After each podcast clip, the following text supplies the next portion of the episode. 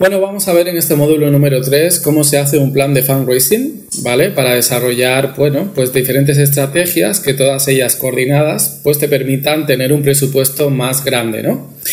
Eh, ya sé que el primer módulo y sobre todo el segundo módulo han sido densos porque teníamos que mirar cuestiones de números, de cálculos. Y este tiene la misma pinta de continuidad. Pero mira, vamos a hacer una cosa. Un plan de fundraising lo puedes hacer todo lo elaborado del mundo que tú quieras, pero lo importante es que funcione, ¿de acuerdo? Así que te voy a, enseñar una forma simple de hacer un plan de fundraising. Así que antes, eh, antes de empezar con el plan, vamos a recordar un poco lo que hemos estado comentando en el primer y segundo módulo. Que el fundraising eh, no puede funcionar por sí solo, ¿de acuerdo? Nunca va a poder ser un área autónoma a la actividad cotidiana de una ONG. Así que tiene que estar directamente vinculado al área técnica de programas porque de ahí se nutre de contenidos y de iniciativas y de actividades y de causas y de logros y de proyectos, etcétera, ¿de acuerdo? Este es el motor, esta es, eh, lo que necesita para, eh, para que mediante la creatividad, mediante la comunicación, mediante el marketing, darle forma de campaña de sensibilización y captación de fondos, ¿de acuerdo? Muy bien, también, eh, bueno, esto es, ya lo sabes, ¿no? Es fundamental. Fundraising y comunicación siempre, siempre, siempre tienen que ir de la mano. Si no, no va a funcionar. Y por último, acuérdate que tienes que tener bien engrasada el área administrativa, ¿de acuerdo? Tiene que funcionar muy bien para que no tengas el problema de que te lluevan socios del cielo y no saber qué hacer con ellos, ¿de acuerdo?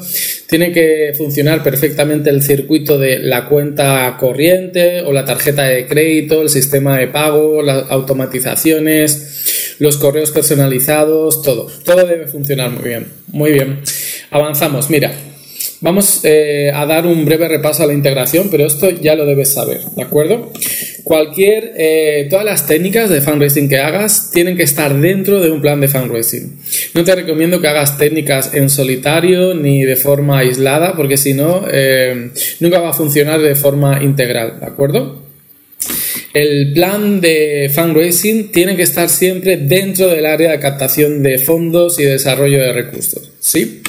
El área de desarrollo de recursos debe estar muy vinculada a la ONG. Es decir, tú puedes externalizar, pero te recomiendo que tengas como mínimo, mínimo, mínimo una persona que esté al tanto de todas las actividades de captación de fondos a tiempo completo.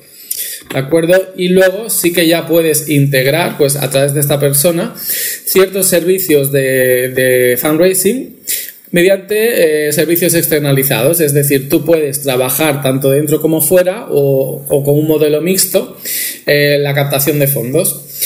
¿Qué servicios suelen ser los más eh, comunes y habituales para externalizar? Pues sobre todo el face to face. ¿Por qué? Porque ya veremos en el siguiente módulo, es una estrategia que tiene mucha rotación de personal, porque es un trabajo que quema, que desgasta mucho. Entonces la gente, como regla general, no suele durar mucho tiempo, ¿sí? Porque es un trabajo muy, muy exigente si realmente lo haces bien. Muy bien, mira, te recomiendo, antes de empezar, eh, que eh, hagas este siguiente recuento, mira, los números que estás viendo aquí son a modo de ejemplo. No te quedes en el detalle, no te quedes en la cifra. Es solo un ejemplo que te he puesto para que se entienda bien. Mira, enumera las estrategias que has trabajado con anterioridad en tu organización de fundraising, ¿sí? Y escribe, bueno, eh, por orden, lo que ingresó el año anterior, ¿sí? Y el porcentaje sobre el total de ingresos que supuso esta técnica. De acuerdo, mira, yo para que te lo hagas más sencillo, te he preparado un Excel. Lo tienes aquí, ¿vale? Lo tienes aquí y mira, por ejemplo, imagínate subvenciones que recibiste, mm, esto, 10.000. Espera, esto se ve así porque las celdas no son lo suficientemente anchas, ¿vale? Imagínate que recibiste 10.000 en febrero y, no sé, en septiembre 2.000, ¿vale? Espera, que lo tengo que poner arriba, me he equivocado y esto lo borro, ¿vale? Pues, eh, bueno, aquí te he puesto un contador, ¿vale? Y en este caso no es acumulado porque es una donación única. Acuérdate de lo que explicamos en. de lo que explicamos y tampoco proyectado. Acuérdate lo que, lo que explicamos en el módulo 2, que hay ingresos únicos, ingresos recurrentes. Una subvención no sería un ingreso recurrente, ¿de acuerdo? En cambio, el telemarketing sí. Imagínate que tienes un equipo de telemarketing y cada mes te genera 500 euros, 500 euros. ¿Ves cómo aquí se va sumando sobre el total? ¿Vale? Esto es un poco para que controles todo lo que has hecho el año pasado. Bien, y ahora aquí se presenta una problemática que hasta ahora no teníamos, ¿de acuerdo? Mira, eh, ves, y aquí el porcentaje del total te, calcula con una fórmula lo que se corresponde, ¿no? Esto sería un 92% sobre, sobre el total. Por ahora, ¿no? Hasta que lo vayamos rellenando entero. Mira, las donaciones únicas sí que lo puedes poner en esta fila de aquí y al final te hará el total. Pero ¿qué pasa con los ingresos recurrentes? Es verdad que generaste 500 euros o dólares en enero y luego en febrero lo vuelves a generar de nuevo con nuevos socios, pero estos 500 los tienes que sumar a este, a este mes. Mira, para que lo veas bien, te he hecho... Eh, hecho este esquema que también te lo voy a compartir, ¿vale? Por si quieres eh, utilizarlo como ejemplo. Y esta es la forma de calcular los ingresos recurrentes. Mira, te voy a explicar. Esto pertenece a un equipo de telemarketing, ¿vale? Que ha trabajado enero, febrero, marzo, abril, mayo, junio. Y a partir de junio, julio y agosto no ha generado, ¿vale? Porque a lo mejor las oficinas estaban cerradas o porque tenían otro tipo de campañas. No han generado ingresos. Pero, viste cómo en enero se genera 648.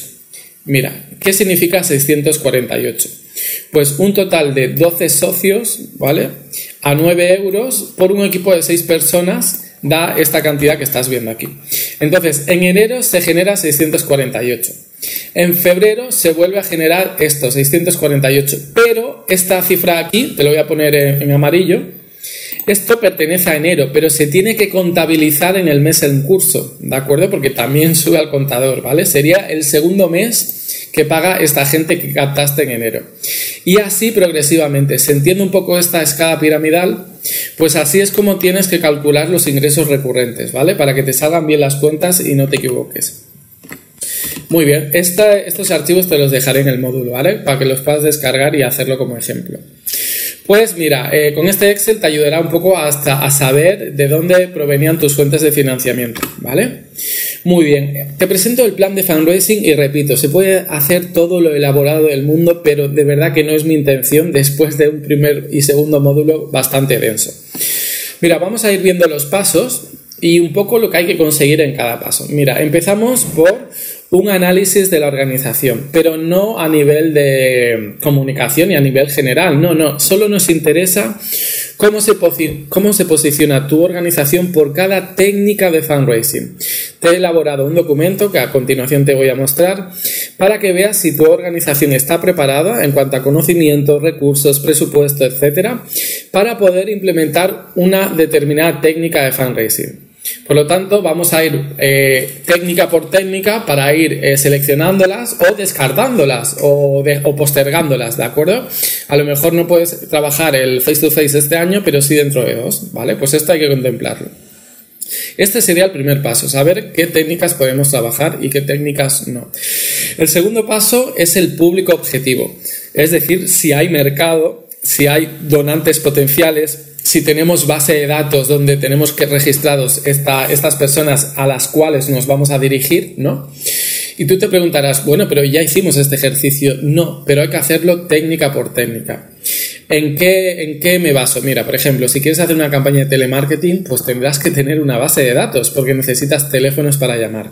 Así que si no tienes base de datos, pues ya puedes ir descartando este, esta opción, ¿de acuerdo?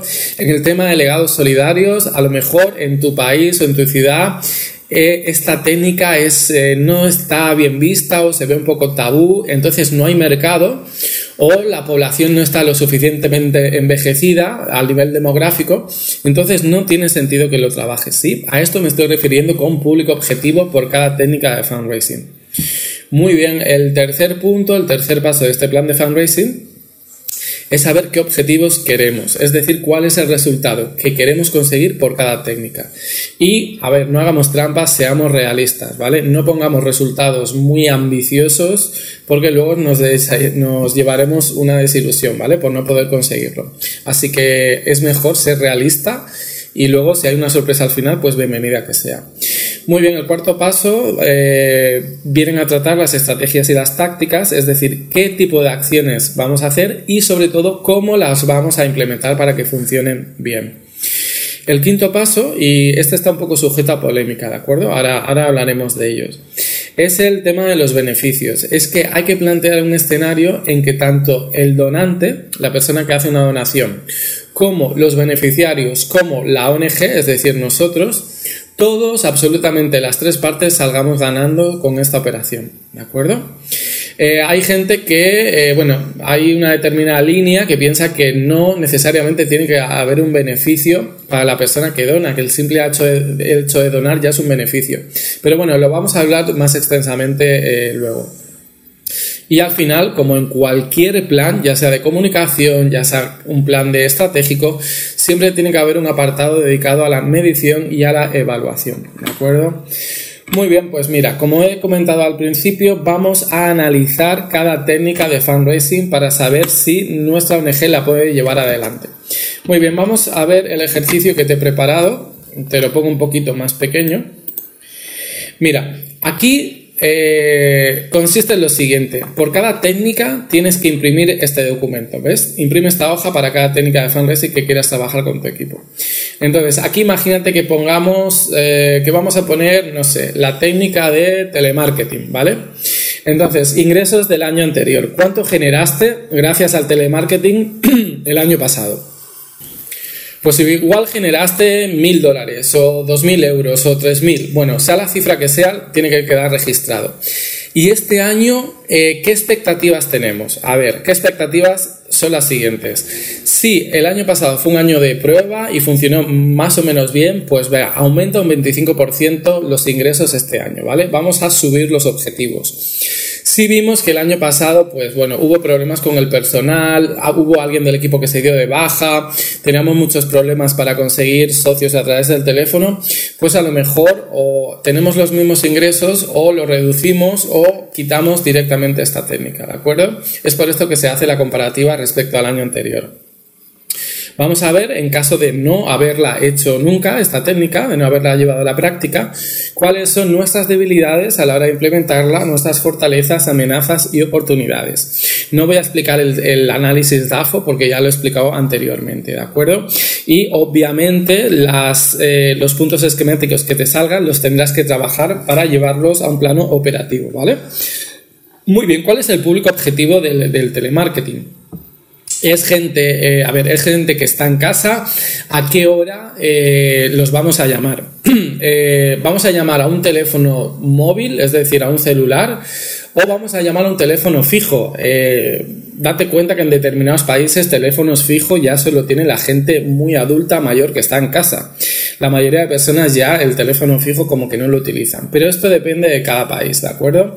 ¿Y cuál va a ser la estrategia? A lo mejor, bueno, pues lo que hemos dicho antes, si funcionó muy bien el año pasado, eh, a lo mejor la estrategia es ampliar el equipo o a lo mejor es externalizar el equipo o a lo mejor es crear un equipo o no sé, a nivel remoto en, otro, en otra ciudad. Y si no funcionó, a lo mejor este año es el año en que debemos implementar bien esta técnica de fundraising. ¿Se entiende bien cómo funciona, cómo debes utilizar esta, esta hoja? Pues mira, eh, imprímela al finalizar este módulo, siéntate con tu equipo de trabajo y ves técnica por técnica eh, siguiendo estos siguientes parámetros, ¿de acuerdo? Muy bien. Vamos a ver los públicos. Eh, como hablamos en el módulo 2, una cosa muy diferente es el donante actual que tienes, en el caso de que tengas una base de pequeños donantes individuales, y otra es el donante al quien te quieras dirigir. Has visto, no tienes que ver cómo la imagen está tan graciosa que hay aquí, no todos los patitos son iguales, eh, tienes que buscar la diferencia y adaptar tu comunicación según el perfil de, de la persona a la que te estás dirigiendo. Acuérdate de definir líneas rojas, sobre todo si trabajas con empresas, ¿de acuerdo? Porque no no todo está permitido en el tercer sector y hay un código ético y moral que no debe entrar en contradicción con, con la causa social de tu organización, ¿vale? Y sobre todo, en función del público a quien te vayas a dirigir, pues tendrás que preparar un tipo de material u otro. No es lo mismo preparar una campaña de comunicación online, digital, que hacer una campaña de legados que seguramente y con toda probabilidad será, eh, bueno, será material impreso, tendremos que enviar cartas o poner carteles en la calle porque el público se encuentra en otro canal de comunicación.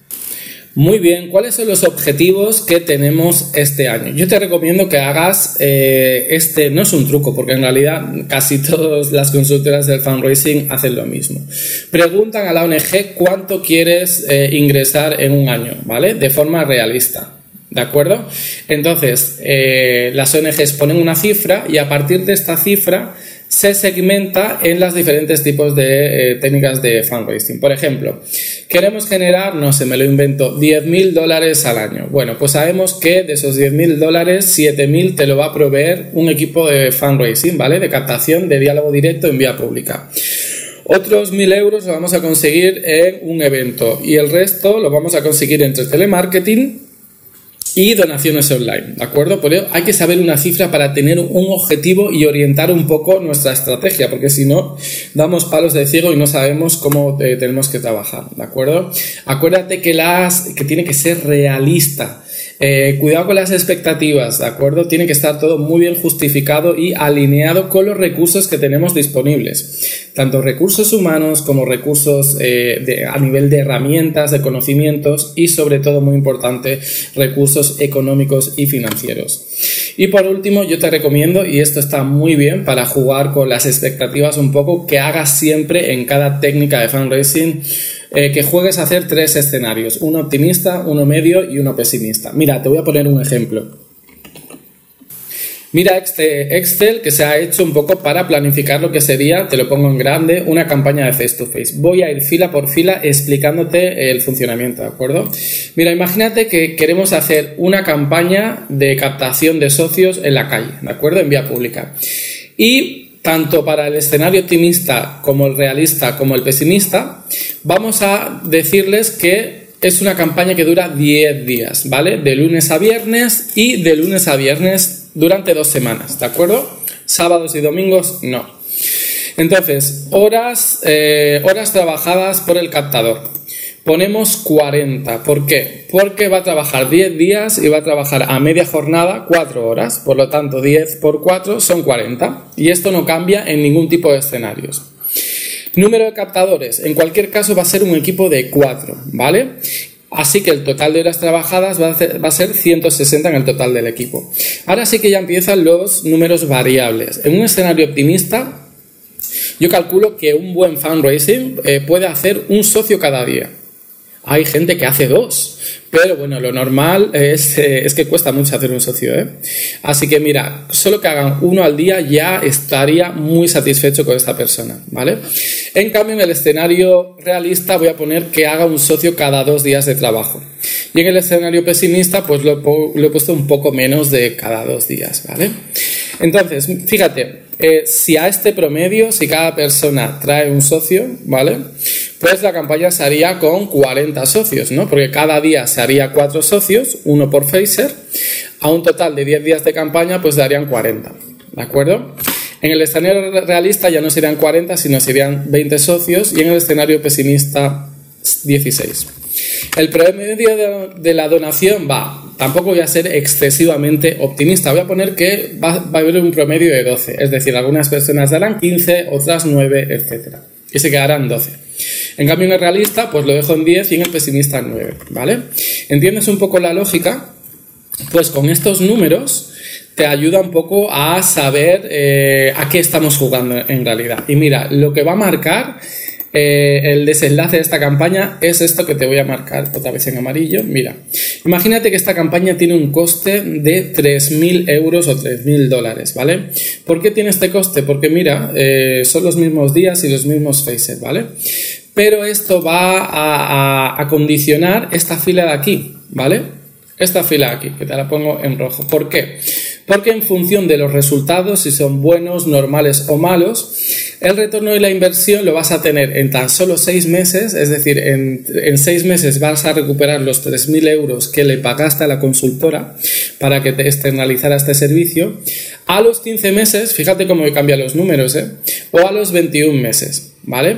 Por eso es tan importante eh, cuantificar y medir el ROI y estar siempre eh, eh, supervisando, porque está en juego el dinero de nuestra ONG. ¿Vale? Muy bien, vamos a las estrategias y a las tácticas. Para conseguir los objetivos, ¿qué vamos a hacer? Bueno, pues entre vas a tener que elegir entre las diferentes técnicas de fundraising que mejor se adapten a las características de tu ONG y las vamos a, implementar, ¿vale? Mediante un plan operativo. Entonces, en los siguientes módulos, que te voy a explicar muy detalladamente las principales técnicas, bueno, vas a poder un poco seleccionar cuál es la que te viene mejor. Bien, vamos a hablar de los beneficios. Y este es un tema complejo que quiero explicarte. Eh, mira, hay, gente, hay dos líneas de pensamiento, ¿de acuerdo? Dentro del tercer sector, bueno, hay una diversidad, pero en este sentido siempre hay dos, muy, y siempre suelen ser opuestas. Hay personas que piensan que el fundraising no debería existir, es decir, que no tenemos los que nos dedicamos al fundraising y a la comunicación orientada a la captación de fondos, que debería ser la misma eh, ciudadanía, las mismas personas, que ante una situación de emergencia social, ante una crisis humanitaria, ante un problema, por sí solas decidieran hacer donaciones, ¿de acuerdo? Y esta otra línea de pensamiento en la cual me incluyo, y no quiero decir que tenga razón, sino son diferentes formas de pensar y yo respeto todas las opciones, ¿de acuerdo?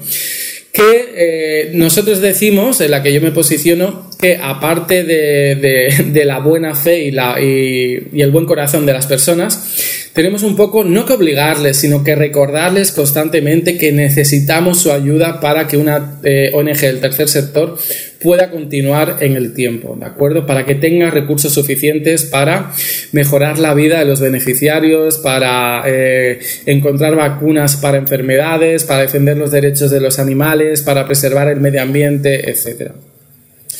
Bueno, pues estas son las dos líneas. Y aparte, hay otro debate que es el siguiente. Es, eh, a una persona se le tiene que dar un incentivo para que pueda hacer una donación. Es decir, tenemos que darle un pack de bienvenida, un regalo, eh, un carnet de socio de la ONG o no. O simplemente con el hecho de donar ya tiene que estar contenta porque ha bueno, porque la filantropía se basa en eso, en querer el bien de la humanidad de forma desinteresada. Bueno, entonces este debate ético y moral está bien que lo tengas al menos una vez dentro de, de tu ONG, ¿vale? Para saber un poco cómo se posiciona la gente. Muy bien, entonces, eh, bueno, vamos a centrarnos. ¿Cuáles son los beneficios de, que hay que calcular en el plan de fundraising? Bueno, acuérdate que el fundraising no solo consiste en pedir dinero, sino en decir qué vamos a hacer con este dinero. Por lo tanto, ya puedes ir eh, desgranando a qué equivale las donaciones que vas a solicitar en cuanto a recursos, en cuanto a a herramientas que tú utilices para, para, solucionar la causa, para horas de profesionales que tengas que contratar, para, de acuerdo, todo lo que se pueda eh, cuantificar, lo tienes que hacer. Muy bien, esto es lo que se llaman las equivalencias, ¿de acuerdo? ¿Qué puedes hacer con 10 euros al mes? Nada, muy poca cosa, muy bien. ¿Y qué puedes hacer con 120 euros al año? Es la misma cantidad, pero proyectada al año, ¿vale? Te recomiendo que cuando pienses en las equivalencias lo hagas siempre proyectado al año. Muy bien, y para la persona que ayuda tienes que saber un poco qué es lo que motiva a una persona a hacer una donación. Pues es más un beneficio tangible o intangible. Y no solo nos centramos en las personas, acuérdate que las empresas juegan un papel fundamental. Entonces tienes que saber qué quiere una empresa. Un retorno comunicacional, quiere participar en la creación de un proyecto, ¿qué es lo que quiere? Cuando hablemos de las empresas, miraremos este aspecto bien porque es fundamental para que tengas un buen acercamiento a ellas. Muy bien, y por último, la medición y evaluación. Mira, y esto, aunque sea la parte final, no lo tienes que dejar para el final, sino lo tienes que hacer durante, porque está dinero en juego, está tu presupuesto en juego, no es ninguna broma. Por lo tanto, si al tercer día, repito, si al tercer día un equipo de face to face en la calle no está generando resultados, no te digo que detengas la campaña, pero urgentemente eh, busca soluciones, porque algo no está funcionando bien. No dejes que finalice la campaña, porque si no vas a tener pérdidas. Así que tienes que reaccionar eh, a tiempo. Bueno, aquí te pongo que hay ciertos patrones, ¿no? Que para buscar mejoras. Por ejemplo, hay un día de la semana que funciona mejor, o hemos comprobado que llamando por teléfono hay una hora en que encuentras más gente en casa, o por la calle, o porque han dejado de trabajar. Pues tu misión como, como, persona que coordina el plan de fundraising tiene que ser identificar todos estos patrones de mejora, ¿de acuerdo? Y muy bien, acuérdate sobre todo que el resultado debe ser beneficioso para las tres partes. La, más importante siempre es la causa social, así que tiene que ayudar a los beneficiarios. La segunda es que la parte que colabora tiene que estar contenta y satisfecha, no solo para colaborar, sino para mantener a lo largo del tiempo, acuérdate la importancia de los eh, ingresos recurrentes, su cuota de donación. Por lo tanto, es muy importante que fidelices y, en el caso de que sea una empresa, que renueves el acuerdo de colaboración.